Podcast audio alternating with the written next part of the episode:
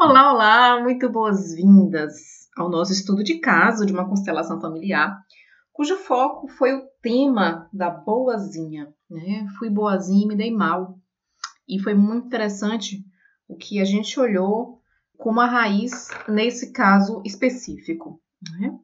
Quando a gente olha para um tema, quando eu começo uma constelação, por mais que eu já tenha visto, já tenha estudado na teoria e na prática, as raízes comuns para aquele caso específico eu entro no campo aberta para que o campo me mostre, os representantes, os elementos me mostrem o que, é que está naquele caso concreto. Então eu fico isenta, eu me coloco ali a serviço do campo e não e não uso a minha mente para julgar e analisar aquele aspecto. E foi bem interessante que nessa constelação veio um fato novo, né, que eu ainda não tinha visto tanto na teoria como na prática, que foi a questão da exclusão de um irmão que havia falecido com apenas 15 dias de vida. E daqui a gente entra num tema muito importante, que é a temática dos irmãos. O quanto que a ordem, o pertencimento, traz influência nos irmãos, principalmente de quem vem depois. Porque quem pertence, pertence não pode ser excluído. Quando acontece é, uma morte, principalmente uma morte, uma morte precoce no sistema, costumamos evitar falar sobre isso porque causa muita dor né, para esses pais. Se passamos por uma situação de um aborto, de uma perda ou do falecimento de uma criança, é uma dor muito profunda para esses pais. É uma dor que não se fecha, né? Você aprende a viver com essa dor.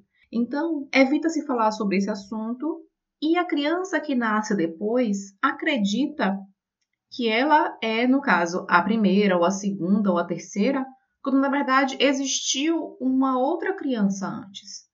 Então, ela traz como sintoma de não estar no seu lugar, de ocupar o lugar de uma, de uma outra pessoa. É, nesse caso, de ser a boazinha para apaziguar essa dor dos pais, principalmente porque ela foi a posterior. Ser aquela filha, aquela criança que não dá trabalho.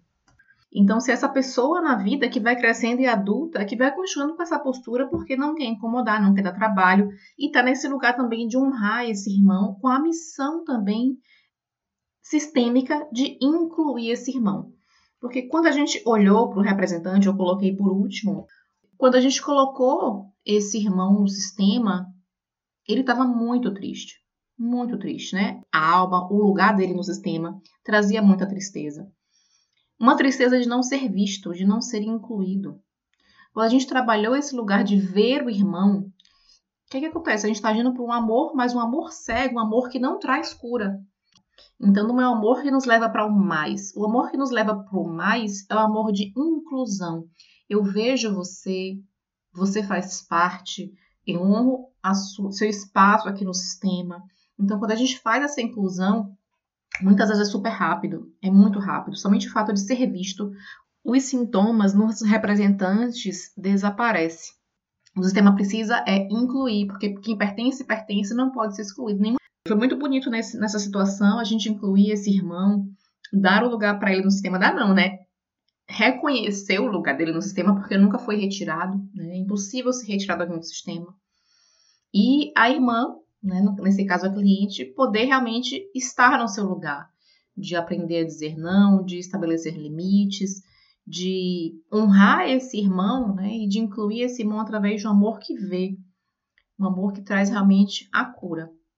Fico por aqui. Um grande abraço para você e até mais. Tchau, tchau.